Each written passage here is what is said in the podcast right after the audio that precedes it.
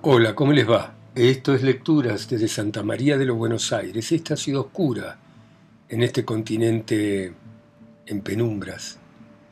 Y vamos a leer una obra fundamental de la literatura latinoamericana que no necesita mucha presentación y que es Sobre héroes y tumbas de Ernesto Sábato. Y comienza de esta manera. Existe cierto tipo de ficciones mediante las cuales el autor intenta liberarse de una obsesión que no resulta clara ni para él mismo. Para bien y para mal, son las únicas que puedo escribir. Más, todavía, son las incomprensibles historias que me vi forjado a escribir desde que era un adolescente. Por ventura fui parco en su publicación y recién en 1948 me decidí a publicar una de ellas, El túnel. En los trece años que transcurrieron luego, seguí explorando ese oscuro laberinto que conduce al secreto central de nuestra vida. Una y otra vez traté de expresar el resultado de mis búsquedas, hasta que desalentado por los pobres resultados, terminaba por destruir los manuscritos. Ahora, algunos amigos que los leyeron me han inducido a su publicación a todos ellos quiero expresarles aquí mi reconocimiento por esa fe y esa confianza que, por desdicha, yo nunca he tenido. Dedico esta novela a la mujer que tenazmente me alentó en los momentos de descreimiento, que son los más. Sin ella nunca habría tenido fuerzas para llevarla a cabo. Y aunque habría merecido algo mejor, aún así con todas sus imperfecciones, a ella le pertenece.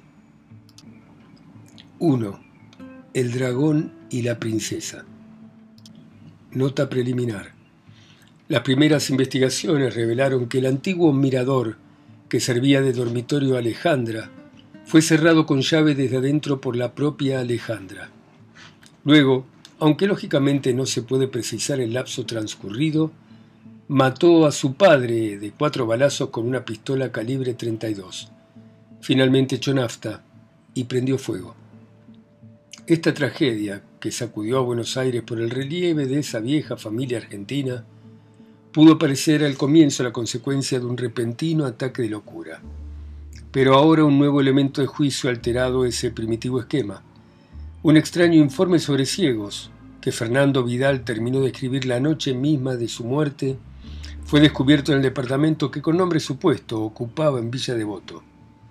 Es, de acuerdo con nuestras referencias, el manuscrito de un paranoico. Pero no obstante, se dice que de él se pueden inferir ciertas interpretaciones que echan luz sobre el crimen y hacen ceder la hipótesis del acto de locura ante una hipótesis más tenebrosa. Si esa inferencia es correcta, también se explicaría por qué Alejandra no se suicidó con una de las dos balas que restaban en la pistola, optando por quemarse viva fragmento de una crónica policial publicada el 28 de junio de 1955 por La Razón de Buenos Aires. 1. Un sábado de mayo de 1953, dos años antes de los acontecimientos de Barracas, un muchacho alto y encorvado caminaba por uno de los senderos del Parque Lesama. Se sentó en un banco cerca de la estatua de Ceres y permaneció sin hacer nada, abandonado a sus pensamientos. Como un bote a la deriva en un gran lago aparentemente tranquilo pero agitada por corrientes profundas, pensó Bruno cuando, después de la muerte de Alejandra, Martín le contó confusa y fragmentariamente algunos de los episodios vinculados a aquella relación. Y no solo lo pensaba, sino que lo comprendía, y de qué manera ya que aquel Martín de 17 años le recordaba su propio antepasado, el remoto Bruno, que a veces vislumbraba a través de un territorio neblinoso de 30 años, territorio enriquecido y devastado por el amor, la desilusión y la muerte. Melancólicamente lo imaginaba en aquel viejo parque, con la luz crepuscular demorándose sobre las modestas estatuas, sobre los pensativos leones de bronce, sobre los senderos cubiertos de hojas blandamente muertas. A esa hora en que comienzan a oírse los pequeños murmullos, en que los grandes ruidos se van retirando como se apagan las conversaciones demasiado fuertes, en la habitación de un moribundo, y entonces el rumor de la fuente, los pasos de un hombre que se aleja, el gorjeo de los pájaros que no terminan de acomodarse en sus nidos, el lejano grito de un niño, comienzan a notarse con extraña gravedad. Un misterioso acontecimiento se produce en esos momentos. Anochece. Y todo es diferente. Los árboles, los bancos, los jubilados que encienden alguna fogata con hojas secas, la sirena de un barco en la dársena sur, el distante eco de la ciudad. Es ahora en que todo entra en una existencia más profunda y enigmática, y también más temible para los seres solitarios que a esa hora permanecen callados y pensativos en los bancos de las plazas y parques de Buenos Aires. Martín levantó un trozo de diario abandonado, un trozo en forma de país, un país inexistente pero posible. Mecánicamente leyó las palabras que se referían a Suez, a comerciantes que iban a la cárcel de Villa Devoto, a algo que dijo Giorgio al llegar. Del otro lado, medio manchada por el barro, se veía una foto. Perón visita el Teatro Discépolo. Más abajo, un excombatiente mataba a su mujer y a otras cuatro personas hachazos. Arrojó el diario. Casi nunca suceden cosas, le diría Bruno años después, aunque la peste diezme una región de la India. Volví a ver la cara pintarrajeada de su madre diciendo, existí porque me descuidé. Valor, sí señor, valor era lo que le había faltado, que si no, habría terminado en las cloacas. Madre cloaca. Cuando de pronto, dijo Martín, tuve la sensación de que alguien estaba a mis espaldas, mirándome. Durante unos instantes permaneció rígido, con esa rigidez expectante y tensa cuando, en la oscuridad del dormitorio, se cree oír un sospechoso crujido. Porque muchas veces había sentido esa sensación sobre la nuca, pero era simplemente molesta o desagradable, ya que, explicó, Siempre se había considerado feo y risible, y lo molestaba la sola presunción de que alguien estuviese estudiándolo o por lo menos observándolo a sus espaldas. Razón por la cual se sentaba en los últimos asientos de los tranvías y ómnibus, o entraba al cine cuando las luces estaban apagadas, en tanto que en aquel momento sintió algo distinto, algo Vaciló como buscando la palabra más adecuada, algo inquietante, algo similar a ese crujido sospechoso que oímos o creemos oír en la profundidad de la noche. Hizo un esfuerzo para mantener los ojos sobre la estatua, pero en realidad no la veía más. Sus ojos estaban vueltos hacia adentro, como cuando se piensa en cosas pasadas, y trata de reconstruir oscuros recuerdos que exigen toda la concentración de nuestro espíritu. Alguien está tratando de comunicarse conmigo, dijo que pensó agitadamente. La sensación de sentirse observado agravó como siempre sus vergüenzas. Se veía feo, desproporcionado, torpe. Hasta sus 17 años se le ocurrían grotescos. Pero si no es así, le diría dos años después la muchacha, que en ese momento estaba a sus espaldas. Un tiempo enorme, pensaba Bruno, porque no se medía por meses y ni siquiera por años, sino, como es propio de esa clase de seres, por catástrofes espirituales y por días de absoluta soledad y de inenarrable tristeza, días que se alargan y se deforman como fantasmas tenebrosos sobre las paredes del tiempo. Si no es así de ningún modo, y lo escrutaba como un pintor observa a su modelo chupando nerviosamente su eterno cigarrillo. Espera, decía. Sos algo más que un buen mozo, decía. Sos un muchacho interesante y profundo, aparte de que tenés un tipo muy raro. Sí, por supuesto, admitía Martín, sonriendo con amargura, mientras pensaba, ya ves que tengo razón. Porque todo eso se dice cuando uno no es buen mozo y todo lo demás no tiene importancia. Pero te digo que esperes, contestaba con irritación. Sos largo y angosto como un personaje del Greco. Martín gruñó. Pero cállate. Prosiguió con indignación como un sabio que es interrumpido o distraído con trivialidades en el momento en que está a punto de hallar la ansiada fórmula final. Y volviendo a chupar ávidamente el cigarrillo, como era habitual en ella cuando se concentraba, y frunciendo fuertemente el ceño, agregó, Pero, ¿sabes? Como rompiendo de pronto con ese proyecto de aceta español, te revientan unos labios sensuales. Y además tenés esos ojos húmedos. Cállate. Ya sé que no te gusta nada todo esto que te digo, pero déjame terminar.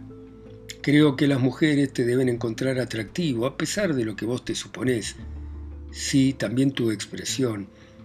Una mezcla de pureza, de melancolía, de sensualidad reprimida, pero además, un momento, una ansiedad en tus ojos, debajo de esa frente que parece un balcón saledizo, pero no sé si todo eso es lo que me gusta en vos. Creo que es otra cosa. Que tu espíritu domina sobre tu carne, como si estuviera siempre en posición de firme. Bueno, gustar acaso no sea la palabra, quizá me sorprende, o me admira, o me irrita, no sé. Tu espíritu reinando sobre tu cuerpo como un dictador austero. Como si Pío XII tuviera que vigilar un prostíbulo. Vamos, no te enojes. Si ya sé que sos un ser angelical, además, ¿cómo te digo? No sé si eso me gusta en vos o es lo que más odio. Hizo un gran esfuerzo por mantener la mirada sobre la estatua. Dijo que en aquel momento sintió miedo y fascinación, miedo de darse vuelta y un fascinante deseo de hacerlo. Recordó que una vez en la quebrada de Humahuaca, al borde de la garganta del diablo, mientras contemplaba a sus pies el abismo negro, una fuerza irresistible lo empujó de pronto a saltar hacia el otro lado. Y en ese momento le pasaba algo parecido como si se sintiese impulsado a saltar a través de un oscuro abismo hacia el otro lado de su existencia. Entonces, aquella fuerza inconsciente pero irresistible le obligó a volver su cabeza. Apenas la divisó, apartó con rapidez su mirada, volviendo a colocarla sobre la estatua. Tenía pavor por los seres humanos. Le parecían imprevisibles, pero sobre todo perversos y sucios. Las estatuas, en cambio, le proporcionaban una tranquila felicidad. Pertenecían a un mundo ordenado, bello y limpio. Pero le era imposible ver la estatua. Seguía manteniendo la imagen fugaz de la desconocida, la mancha azul de su pollera, el negro de su pelo lacio y largo, la palidez de su cara, su rostro clavado sobre él. Apenas eran manchas, como en un rápido boceto de pintor sin ningún detalle que indicase una edad precisa ni un tipo determinado, pero sabía, recalcó la palabra, que algo muy importante acababa de suceder en su vida, no tanto por lo que había visto, sino por el mensaje poderoso que recibió en silencio. Usted, Bruno, me lo ha dicho muchas veces, que no siempre suceden cosas, que casi nunca suceden cosas. Un hombre cruza el estrecho de los Dardanelos, un señor asume la presidencia en Austria, la peste diezma una región de la India y nada tiene importancia para uno. Usted mismo me ha dicho que es horrible, pero es así. En cambio, en aquel momento tuve la nítida sensación de que acababa de suceder algo, algo que cambiaría el curso de mi vida. No podía precisar cuánto tiempo transcurrió, pero recordaba que después de un lapso que le pareció larguísimo, sintió que la muchacha se levantaba y se iba. Entonces mientras se alejaba lo observó. Era alta, llevaba un libro en la mano izquierda y caminaba con cierta nerviosa energía. Sin advertirlo, Martín se levantó y empezó a caminar en la misma dirección. Pero de pronto, al tener conciencia de lo que estaba sucediendo y al imaginar que ella podía volver la cabeza y verlo detrás siguiéndola, se detuvo con miedo. Entonces la vio alejarse en dirección al alto, por la calle de Brasil, hacia Balcarce. Pronto desapareció de su vista. Volvió lentamente a su banco y se sentó. Pero, le dijo, ya no era la misma persona que antes, y nunca lo volvería a ser.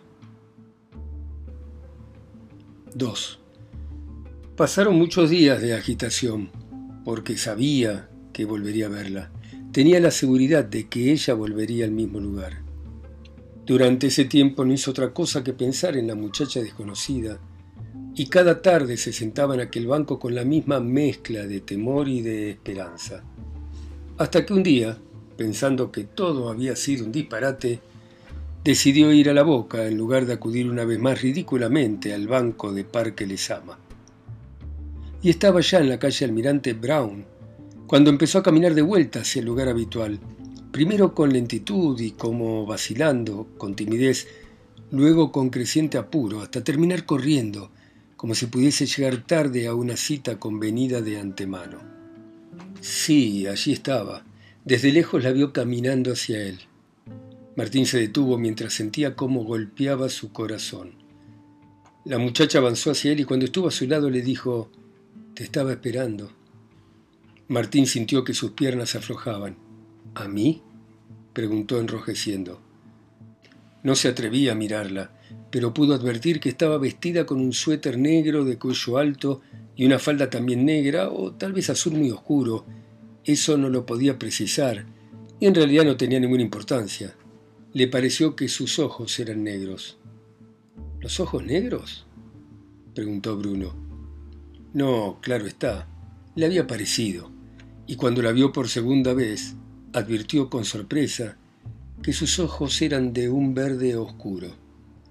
¿Acaso aquella primera impresión se debió a la poca luz, o a la timidez que le impedía mirarla de frente, o más probablemente a las dos cosas juntas? También pudo observar eh, en ese segundo encuentro que aquel pelo largo y lacio que creyó tan renegrido en realidad tenía reflejos rojizos. Más adelante fue completando su retrato sus labios eran gruesos y su boca grande, quizá muy grande, con unos pliegues hacia abajo en las comisuras que daban sensación de amargura y de desdén. Explicarme a mí cómo es Alejandra, se dijo Bruno, cómo es su cara, cómo son los pliegues de su boca. Y pensó que eran precisamente aquellos pliegues desdeñosos y cierto tenebroso brillo de sus ojos, lo que sobre todo distinguía el rostro de Alejandra del rostro de Georgina, a quien de verdad él había amado, porque ahora lo comprendía. Había sido a ella quien verdaderamente quiso, pues cuando creyó enamorarse de Alejandra, era la madre de Alejandra quien buscaba, como esos monjes medievales que intentaban descifrar el texto primitivo debajo de las restauraciones, debajo de las palabras sustituidas y borradas. Y esa insensatez había sido la causa de tristes desencuentros con Alejandra experimentando a veces la misma sensación que podría sentirse al llegar, después de muchísimos años de ausencia, a la casa de la infancia y al intentar abrir una puerta en la noche encontrarse con una pared. Claro que su cara era casi la misma que la de Georgina, su mismo pelo negro con reflejos rojizos, sus ojos gris verdosos, su misma boca grande, sus mismos pómulos mongólicos, su misma piel mate y pálida, pero aquel casi era atroz, y tanto más, cuanto más sutil e imperceptible, porque de ese modo el engaño era más profundo y doloroso. Ya que no bastan, pensaba, los huesos y la carne para construir un rostro, y es por eso que es infinitamente menos físico que el cuerpo. Está calificado por la mirada, por el rictus de la boca, por las arrugas, por todo ese conjunto de sutiles atributos con que el alma se revela a través de la carne, razón por la cual en el instante mismo en que alguien muere, su cuerpo se transforma bruscamente en algo distinto, tan distinto como para que podamos decir no parece la misma persona, no obstante tener los mismos huesos y la misma materia que un segundo antes, un segundo antes de ese misterioso momento en que el alma se retira del cuerpo y en que éste queda tan muerto como queda una casa cuando se retiran para siempre los seres que la habitan y, sobre todo, que sufrieron y se amaron en ella. Porque no son las paredes, ni el techo, ni el piso lo que individualiza la casa, sino esos seres que la viven con sus conversaciones, sus risas, con sus amores y odios, seres que impregnan la casa de algo inmaterial pero profundo, de algo tan poco material como es la sonrisa de un rostro, aunque sea mediante objetos físicos como alfombras, libros o colores. Porque los cuadros que vemos sobre las paredes, los colores con que han sido pintadas las puertas y ventanas, el diseño de las alfombras, las flores que encontramos en los cuartos, los discos y libros, aunque objetos materiales, como también pertenecen a la carne, los labios y las cejas, son, sin embargo, manifestaciones del alma, ya que el alma no puede manifestarse a nuestros ojos materiales sino por medio de la materia, y eso es una precariedad del alma, pero también una curiosa sutileza. ¿Cómo, cómo? preguntó Bruno. Vine para verte, dijo Martín que dijo Alejandra. Ella se sentó en el césped y Martín ha de haber manifestado mucho asombro en su expresión porque la muchacha agregó, ¿no crees acaso en la telepatía? Sería sorprendente porque tenés todo el tipo. Cuando los otros días te vi en el banco sabía que terminarías por darte vuelta. ¿No fue así? Bueno, también ahora estaba segura de que te acordarías de mí. Martín no dijo nada. ¿Cuántas veces se iban a repetir escenas semejantes, ella adivinando sus pensamientos y él escuchándola en silencio? Tenía la exacta sensación de conocerla, esa sensación que a veces tenemos de haber visto a alguien en una vida anterior, sensación que se parece a la realidad como un sueño a los hechos de la vigilia. Y debía pasar mucho tiempo hasta que comprendiese por qué Alejandra le resultaba vagamente conocida y entonces Bruno volvió a sonreír para sí mismo.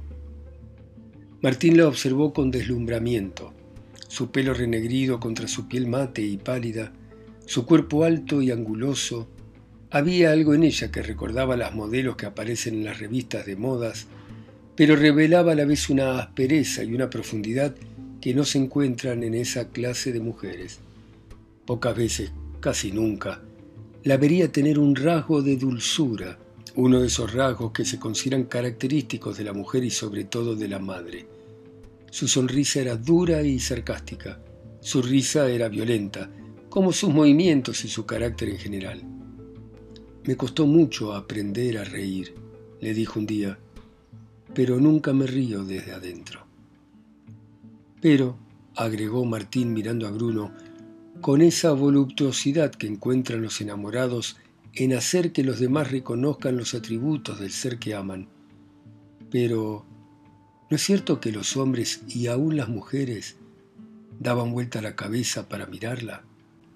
Y mientras Bruno asentía, sonriendo para sus adentros ante aquella candorosa expresión de orgullo, pensó que era así en efecto, y que siempre, y donde fuese Alejandra, despertaba la atención de los hombres y también de las mujeres. Aunque por motivos diferentes, porque a las mujeres no las podía ver, las detestaba, sostenía que formaban una raza despreciable y sostenía que únicamente podía mantenerse amistad con algunos hombres. Y las mujeres, por su parte, la detestaban ella con la misma intensidad y por motivos inversos, fenómenos que a Alejandra apenas le suscitaba la más desdeñosa indiferencia. Aunque seguramente la detestaban sin dejar de admirar en secreto aquella figura que Martín llamaba exótica, pero que en realidad era una paradojal manera de ser argentina, ya que ese tipo de rostro se frecuente en los países sudamericanos cuando el color y los rasgos de un blanco se combinan con los pómulos y ojos mongólicos del indio. Y aquellos ojos hondos y ansiosos, aquella gran boca desdeñosa, aquella mezcla de sentimientos y pasiones contradictorias que se sospechaban en sus rasgos, de ansiedad y de fastidio, de violencia y de una suerte de distraimiento, de sensualidad casi feroz y de una especie de asco por algo muy general y profundo, todo confería a su expresión un carácter que no se podía olvidar. Martín también dijo que aunque no hubiese pasado nada entre ellos, aunque solo hubiera estado o hablado con ella en una única ocasión a propósito de cualquier nimiedad, no habría podido ya olvidar su cara en el resto de su vida. Y Bruno pensaba que era cierto, porque era algo más que hermosa. O mejor dicho, no se podía estar seguro de que fuera hermosa, era distinto y resultaba poderosamente atractiva para los hombres cuando se advertía caminando a su lado. Tenía cierto aire distraído y concentrado a la vez, como si estuviera cavilando en algo angustioso o mirando hacia adentro, y era seguro que cualquiera que tropezase con ella debía preguntarse, ¿quién es esta mujer? ¿Qué busca? ¿Qué está pensando? Bueno, muy bien, seguiremos mañana a las 10 en punto, como siempre, hora argentina. Ustedes en sus países, ciudades, continentes, islas o pueblos, escuchando a Ernesto Sábato a través de mi voz, acá, sola y lejos, en Santa María de los Buenos Aires. Chau, hasta mañana.